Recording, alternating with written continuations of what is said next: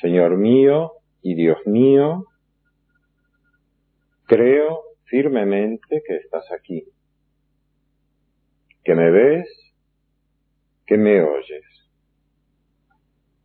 Te adoro con profunda reverencia, te pido perdón de mis pecados y gracia para hacer con fruto este rato de oración. Madre mía Inmaculada, San José, mi Padre y Señor, Ángel de mi guarda, interceded por mí.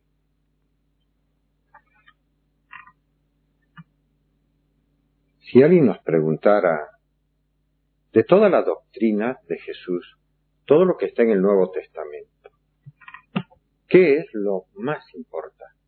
¿Qué es lo central? Nos encontraremos con que hay un grupo grande de cristianos que han roto la unidad con la Iglesia Católica, que responden sin dudar, por encima de todo está la fe. Solo con la fe nos podemos salvar. Y es verdad que Jesús predicó mucho sobre la fe, y tanto que luego se leerá en la epístola a los hebreos que sin la fe es imposible agradar a Dios. Pero el mismo Jesús dijo que no era él la virtud o la cualidad interior suprema. Hay todavía por encima de la fe, sin separarse de ella, animando a ese estado de nuestra inteligencia, que es una inteligencia dotada de la fe, hay algo más. Es la caridad, el amor. También en la sociedad civil hay otros que tienen otros modos de ver. Actualmente dirán que la virtud suprema es la tolerancia.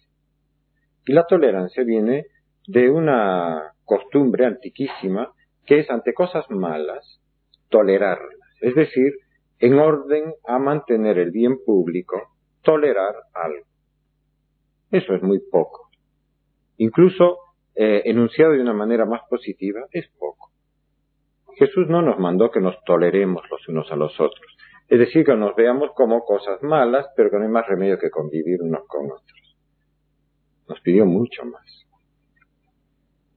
Tengo un amigo rabino que él, muy culto, me decía hace años que la gran diferencia que hay entre el modo moral de ver la vida que tienen el judaísmo y los católicos, los cristianos en general, es que decía, nosotros ponemos como virtud suprema la justicia, porque hemos recibido ese mandamiento del ojo por ojo, diente por diente, que no es una venganza mala, es una virtud de justicia, que parece muy dura, pero entra dentro de la virtud de la justicia. En cambio, ustedes los cristianos piensan de otra manera, piensan que en la cumbre de toda la estructura moral está el amor al prójimo hasta la muerte. ¿No? Son dos modos distintos de ver la vida. Por supuesto que en la Biblia hebrea el amor está también mandado y prescrito. El, el gran problema es en la cumbre cuál está. ¿Cuál es esa virtud que lo todo? San Lucas nos trae la respuesta en el capítulo 10, junto a otros evangelistas también, cuando nos dice que se levantó un legista, un doctor de la ley, y dijo para ponerle a prueba a Jesús, Maestro, ¿qué he de hacer para alcanzar la vida eterna? Y él le dijo, ¿qué está escrito en la ley? ¿Qué lees? Y él respondió, amarás al Señor tu Dios con todo tu corazón, con toda tu alma, con todas tus fuerzas y con toda tu mente, y a tu prójimo como a ti mismo. Y lo dijo Jesús, bien has respondido, haz eso y vivirás. San Marcos nos lo trae un poquito distinto, que la pregunta es, ¿no? ¿Cuál es el principal mandamiento? Y el Señor le dice, escucha Israel. Es como la oración de que repiten los judíos piadosos cada día, el Shema. Escucha Israel. El Señor tu Dios es el único Dios. Y amarás al Señor tu Dios con todo tu corazón, con toda tu alma, con toda tu mente, con todas tus fuerzas. Y a tu prójimo como a ti mismo. Y luego el Señor completaba y decía, no hay nada por encima de estos dos mandamientos. Ahí está resumida todo el cristianismo. Por eso el Catecismo de la Iglesia Católica, en su prólogo a los diez mandamientos, antes de explicar los diez mandamientos, introduce el mandamiento de la caridad. Y dice así, Jesús resumió los deberes del hombre para con Dios en estas palabras. Amarás al Señor tu Dios con todo tu corazón, con toda tu alma y con toda tu mente, y con todas tus fuerzas. Estas palabras siguen inmediatamente a la llamada solemne. Escucha Israel. El Señor, nuestro Dios, es el único Señor. Y comenta el catecismo. Dios nos amó primero. El amor del Dios único es recordado en la primera de las diez palabras, de los diez mandamientos. Los mandamientos explicitan a continuación la respuesta de amor que el hombre está llamado a dar a su Dios. Nosotros no somos legalistas, que estamos tratando de cumplir unos mandamientos que nos imponen a la fuerza. Son respuestas de amor a quien nos ama. La clave de la vida cristiana está en saber amar. ¿Cómo? Y acá viene algo que solo Jesús lo dijo. Nadie ama más que aquel que da su vida por sus amigos.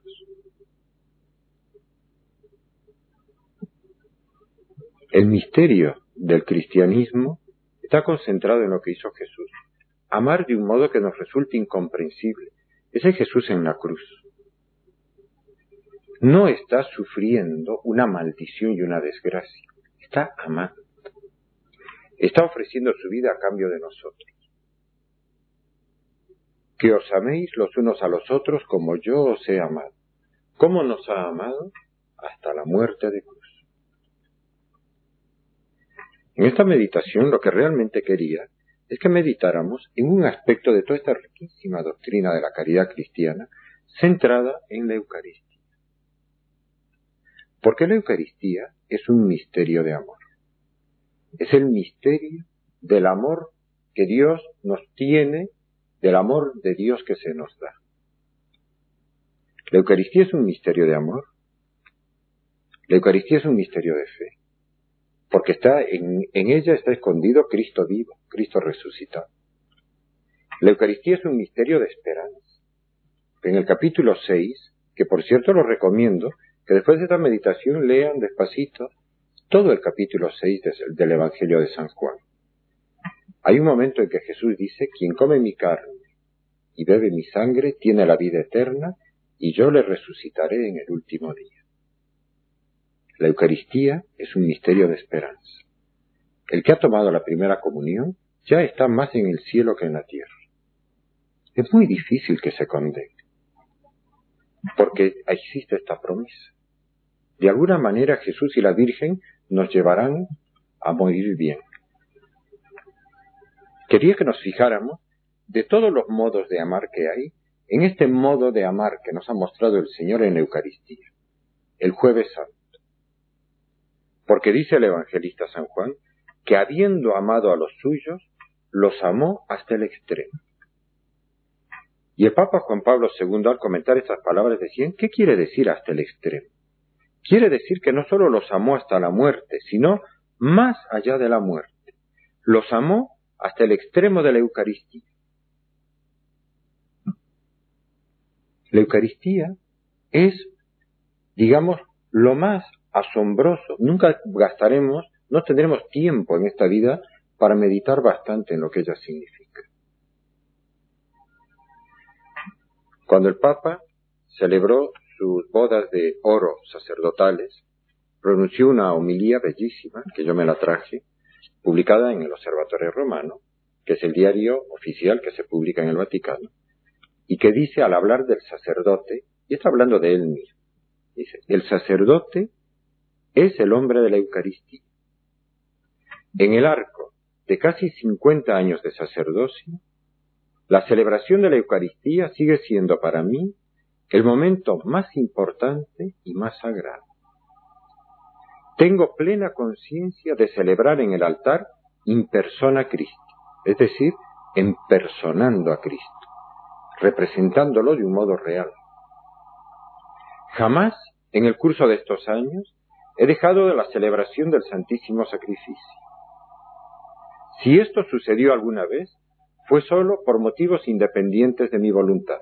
Fue cuando sufrió el atentado, ¿se acuerdan esos accidentes? que lo hospitalizaron.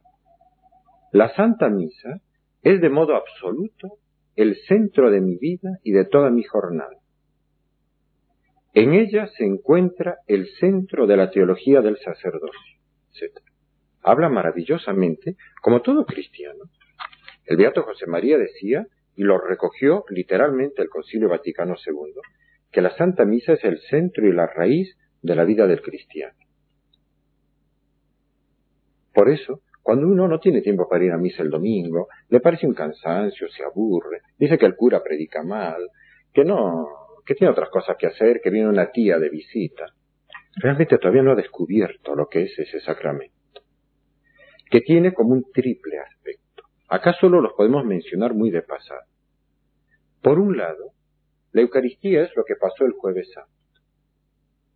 Es un sacramento en el cual bajo el velo, porque es un velo de pan, y bajo el velo del vino, se ocultó todo Cristo. Cuando tomó el jueves santo el pan y dijo, tomad y comed, esto es mi cuerpo. Se produjo el misterio que se llama de la transubstanciación. Dejó de haber pan y se cumplió lo que estaba diciendo en ese momento Dios. Jesucristo es Dios. Esto es mi cuerpo. ¿Cómo lo hace? ¿Qué ocurre? ¿Cómo es posible? Acá en la tierra nosotros lo recibimos con fe, pero ocurre. Y cuando tomó el cáliz, las palabras están tomadas del Evangelio de San Marcos. Dijo, tomad y bebed todos de él, porque este es mi sangre. Así. ¿Cómo? Es un sacramento.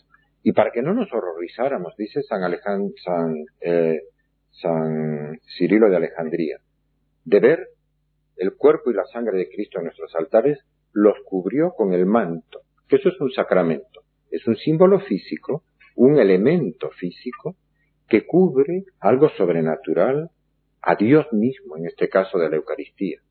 En los otros casos, a la gracia de Dios, que realmente realiza lo que significa. En el caso de la Eucaristía significa un alimento, el pan es alimento. Nosotros somos hombres, mujeres que vivimos de Dios. Fantástico eso. Estamos como endiosados. Cuando en estado de gracia comulgamos. Si no podemos comulgar sacramentalmente, por lo menos hacer una comunión espiritual. Esa preciosa que yo aprendí del Beato José María. Que si yo quisiera, Señor, recibiros con aquella pureza, humildad y devoción con que os recibió vuestra Santísima Madre con el espíritu y fervor de los santos. Eso es una comunión espiritual. El jueves santo Jesús hizo el sacramento. Pero la Eucaristía también es un sacrificio, como hemos escuchado en las palabras del Papa. Porque dio su vida realmente por nosotros. No hacía falta que sufriera tanto el Viernes Santo. Pero la misa es también, no es solo el jueves santo, es también el Viernes Santo. Es el misterio del Calvario. No hacía falta que sufriera ese horror, esa flagelación, ese clavar, sentir en los clavos que le destrozaban el cuerpo, ver sufrir a la Virgen de la manera en que sufría ella por él. Pero era para que nosotros, que a veces tenemos el corazón muy duro, entendiéramos que nadie ama más que aquel que da su vida por sus amigos. Aunque nos sintamos muy poquita cosa, somos gente amada individualmente, personalmente por Dios, que no ha dudado para que le creamos en derramar hasta la última gota de su sangre. Pero en la misa hay un sacrificio, por eso se consagran, está prohibido, prohibidísimo, consagrar conjuntamente el pan y el vino. Incluso en esos elementos litúrgicos que a veces vienen, que es como una bandejita que tiene las hostias alrededor y en el centro el cáliz, da la impresión de que está todo hecho para que uno pueda hacer una consagración simultánea de todo. Y no hay que engañarse. Está prohibidísimo consagrar los dos juntos. Porque tiene que quedar el simbolismo de que es un sacrificio. Jesucristo, un sacrificio es morir, como el Cordero Pascual, que cuenta el libro del Éxodo en el capítulo 12, murió. Jesucristo, su cuerpo quedó clavado en la cruz. y su sangre quedó derramada. En el sacrificio de la misa, el pan se consagra por separado que simboliza el cuerpo y la sangre por separado que simboliza la sangre, que simboliza el vino que simboliza la sangre. Y hay como una espada mística que separa los dos para que quede claro que es un sacrificio, que Cristo realmente dio su vida. Nadie ama más que el que da su vida por sus amigos. Pero hay un tercer elemento, tan consolador, que quiso que como fruto del sacramento de la misa quedaran hostias consagradas, en las que ha ocurrido el misterio de la transustanciación, que se guardan en nuestros sagrarios. Cuando la gente dice, pero qué desperdicio, ¿cómo tener un cáliz de oro? O por lo menos con una pátina de oro. Es que está Dios. Es un modo humano de amar. A mí me causaba gracia cuando el beato José María decía que el día que un enamorado le regale a su enamorada un saco de cemento, él también aceptará darle a su Dios, como símbolo de amor, un cáliz de cemento. Pero mientras los enamorados se regalen una joyita de oro, de plata, un anillo, algo que tenga una perla, yo también, mi símbolo de amor será algo que tenga un poquito de oro, de plata, alguna perlita. No es un desperdicio, como dijo Judas, gastar en Jesús, cuando esa mujer rompió el frasco de alabastro y lo derramó, hizo un sacrificio. Y derramó a los pies de Cristo una fortuna en perfume. Y Judas murmuró, qué desperdicio. Podía haberse dado a los pobres. Y Jesús no aprobó, no aprobó ese modo de pensar. Aplaudió a la mujer que había hecho un gasto en él. Es que el tercer elemento de la Eucaristía es la presencia real. Jesús está vivo delante del sagrario. Por eso el modo de saludarle cuando uno entra a una iglesia es hacer una genuflexión, arrodillarse delante de él. Hace tiempo, en una iglesia de Buenos Aires, en la iglesia del Pilar, entré a hacerle una visita a Jesús un momento y me arrodillé delante del sagrario. Todavía tenían el sagrario, ahora lo han cambiado, tenían el sagrario en la nave principal bueno, a la izquierda de la nave principal. Y de pronto llegó un ejército de turistas alemanes, hablando en alemán, y se ve que eran luteranos, no eran católicos. Y se encontraron con que había una señora ya mayor, gordita, a mi lado, de rodillas frente al sagrario, y un sacerdote católico de rodillas frente al sagrario. Y vinieron y nos empezaron a ver como si fuéramos marcianos. Nos miraban, luego miraban al sagrario y preguntaban en alemán a la guía qué estaba pasando. Y no sé qué les explicaría la guía porque yo el alemán no lo entiendo. Pero nos sacaban fotos, sacaban fotos y se llevaron como una cosa exótica, un recuerdo exótico, todo eso. No sabían que estaban delante del Dios que los ama infinitamente, que desde el sagrario los estaba abrazando. Yo pedí porque Dios los regrese a la fe, porque ellos también irán al cielo un día. Todos, Dios ha venido por todos. ¿Cómo no vamos a ir a misa el domingo? Si podemos entre semana. ¿Cómo no vamos a confesarnos para poder comulgar con frecuencia? ¿Cómo no agradecer? Preocuparnos porque en la parroquia estén las cosas limpias. Ayudarle al sacerdote, al párroco, a que el mantel esté limpio, a que no haya manchas, a que se vea que hay algo que es amor, que tenga flores, que el sagrario sea lindo, bueno, de calidad, firme, que no lo puedan violar, que no lo puedan robar con facilidad. El amor se nota. El amor se nota en las obras. Vamos a terminar ya esta meditación, pero les cuento una anécdota más de la vida del Beato José María. En el año 1931, dando la comunión a unas monjas en Madrid, él en el corazón al dar la comunión decía a cada una, te amo más que esto, te amo más que esto. Y escuchó que Dios le decía, obras son amores y no buenas razones que nos enseña así, y la Virgen también a amar con obras a Jesús. Bueno, terminamos rezando delante de la Eucaristía. Te doy gracias, Dios mío, por los buenos propósitos, afectos e inspiraciones que me has comunicado en esta meditación. Te pido ayuda para ponerlos por obra. Madre mía Inmaculada, San José, mi Padre y Señor, Ángel de mi guarda, interceded por mí.